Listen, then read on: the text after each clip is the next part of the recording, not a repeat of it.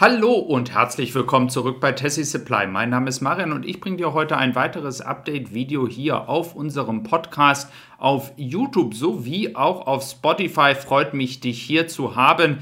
Ich hoffe, dass du heute einen guten Start ins neue Jahr feierst.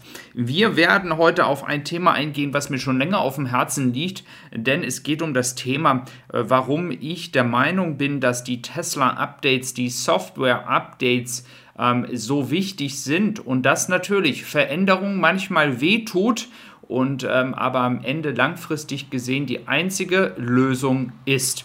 Und äh, ja, wir werden heute auf dieses Thema eingehen, welche Strategie Tesla hier fährt, was man erwarten kann und auch nochmal einen Vergleich zu anderen Unternehmen ziehen, was aus diesen geworden ist, seitdem die Veränderungen weniger geworden sind. Also freut mich, dich hier zu haben und wir starten als allererstes mit dem Beispiel Apple. Für all diejenigen, die noch etwas jünger sind, die mögen das vielleicht nicht so kennen, aber zu der Zeit von Steve Jobs war Apple ein Vorreiter von Innovation. Es wurde konstant Dinge geupdatet, es gab Updates, es gab neue Telefone, aber das Entscheidende war, sie waren nicht nur minimal besser, sondern sie waren immer große Schritte vorwärts. Das war zumindest das Gefühl, welches dem Kunden vermittelt wurde. Und wenn man heute darauf schaut, sieht man, dass für eine lange Zeit Apple auf dieser Basis sich ausgeruht hat und in der Zwischenzeit natürlich ganz, ganz viele andere ähm, Typen von Handys, Smartphones, wie auch immer man sie nennen mag, dann auf den Markt gekommen sind und inzwischen diese dieser Erfolg dieser Marke Apple, die Tatsache, dass die Leute sagen, ich kaufe mir ein Apple iPhone, ähm, ich gehe zu der Marke Apple, dass diese Verbindung nicht mehr so stark ist, wie sie mal am Anfang war.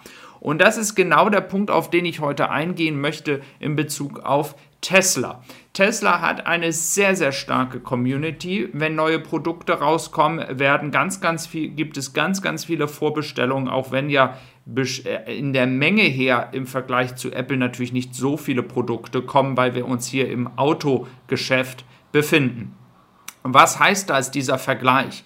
Der Vergleich heißt, dass wenn man ein Apple Telefon gekauft hat, wenn man ein iPhone besitzt, dann hat man immer das Gefühl gehabt, man muss irgendwie demnächst ein neues ähm, Telefon kaufen, weil ja, es wurde alles neu und man fühlte sich so nach ein, zwei Jahren hatte man das Gefühl, man hat ein altes Produkt in der Hand. Jetzt gab es sicherlich mal Software-Updates oder Updates an sich aber grundsätzlich äh, bestand nicht die Möglichkeit, dass das Handy an sich um einiges besser geworden ist, weil es ja auch nicht im Interesse des Unternehmens Apple war, weil man natürlich hier dazu den Kunden animieren möchte, ein neues, noch besseres Produkt zu kaufen. Das unterscheidet sich grundsätzlich ja von Tesla, weil ja Teslas Vision ist, dass es ja nachhaltiger sein soll. Sprich, es soll ja so sein, dass vielleicht in Zukunft gar nicht mehr so viele Autos gebraucht werden, dass durchs Robotaxi-Fahren dann auch viele Leute sagen, ich brauche gar kein Auto mehr Wir kaufen. Ich habe eine App, ich setze mich ins Auto, ich fahre irgendwo hin und die Kosten so niedrig sind, dass es sich einfach für die paar Tage im Jahr, die man dann wirklich mal, oder die paar Tage im Monat, in denen man wirklich mal ein Auto braucht, dann gar nicht richtig den Bedarf gibt, ein Auto zu kaufen. Wenn man jetzt aber sich ein Tesla-Auto anschaut, und das ist jetzt auch mal ein bisschen bezogen auf das Weihnachtsupdate, Veränderungen sind manchmal sehr unbequem. Wir sind als Menschen ähm, Gewohnheitsmenschen und als Gewohnheitsmenschen möchte man natürlich gewisse Dinge, an die man sich gewöhnt hat, dann auch so weiter haben. Und ähm, ich habe sehr viele Diskussionen zum neuen Weihnachtsupdate beobachtet, wo Leute gesagt haben, ich werde mir nicht das neue Update runterladen, das ist ja eine absolute Katastrophe.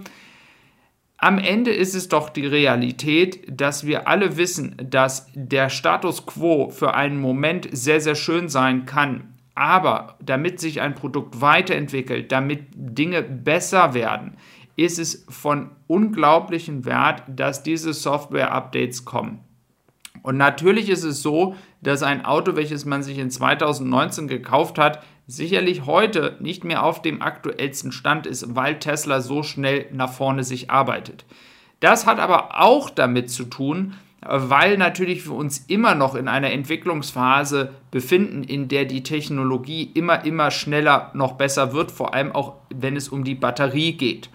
Wenn man das also jetzt zu jetzt einfach mal nimmt, diese Situation, in der wir uns hier befinden, dann ist es natürlich so, dass wir jetzt noch in den nächsten fünf bis zehn Jahren eine so starke Entwicklung sehen werden, ähm, dass natürlich man in zwei, drei Jahren sich dann doch schon wieder ein neues Auto kauft. Dieses würde man aber dann tun, weil es eine neue Batterie ist und nicht anhand der Software-Updates. Denn das Infotainment-System auf Stand 2021 mit Updates, die vielleicht in 22 und 23 folgen, wird sich so in der Hinsicht vielleicht gar nicht mehr so großartig ändern. Die Bildschirmgröße wird sich nicht groß ändern. Das, was sich ändern wird, ist der Prozessor, der im Hintergrund läuft, der Chip, der eingebaut ist. Das sind Dinge, die sich ändern können. Und hier ist eben halt wirklich gefragt, dann, wenn es zu solchen Weihnachtsupdates kommt oder wenn es zu allgemeinen Software-Updates kommt, eigentlich froh darüber zu sein, dass das Produkt an sich ja ein Update bekommt. Man kann natürlich bei einer Million oder mehr Leuten, die inzwischen einen Tesla besitzen, nicht jeden einzelnen glücklich machen. Aber wir müssen immer noch mal den Vergleich setzen, wo wir herkommen. Wir kommen ja aus einem, einem Segment, das sich einen Stillstand für eine lange Zeit hatte, wo es keine Software-Updates gab, wo es keine, kein Infotainment-System gab. Und das ändert sich gerade alles. Und ich glaube, dass da einige Persönlichkeiten doch sehr auf einem sehr hohen Niveau meckern, denn ja, ähm, gewisse Dinge mögen vielleicht nicht mehr so überblicklich sein, gewisse Dinge ähm, mögen vielleicht anders sein, als wie man sich an sie gewöhnt hat.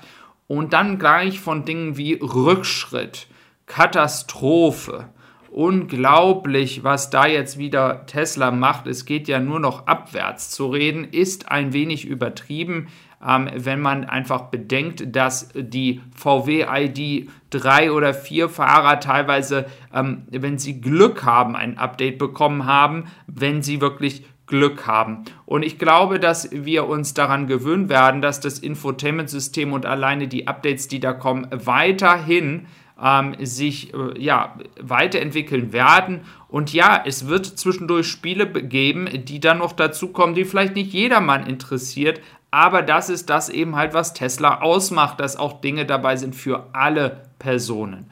Ich hoffe, dass dir das ein bisschen ähm, geholfen hat, einfach mal das in ja zu verstehen, worauf ich hinaus möchte hier und ähm, ja, ich hoffe, dass du diesen Podcast magst. Und wenn dieses der Fall ist, lass gerne ein Abo da, ob auf dem YouTube-Kanal oder auf Spotify. Und ich freue mich natürlich, dich hier bald wieder zu begrüßen zu dürfen.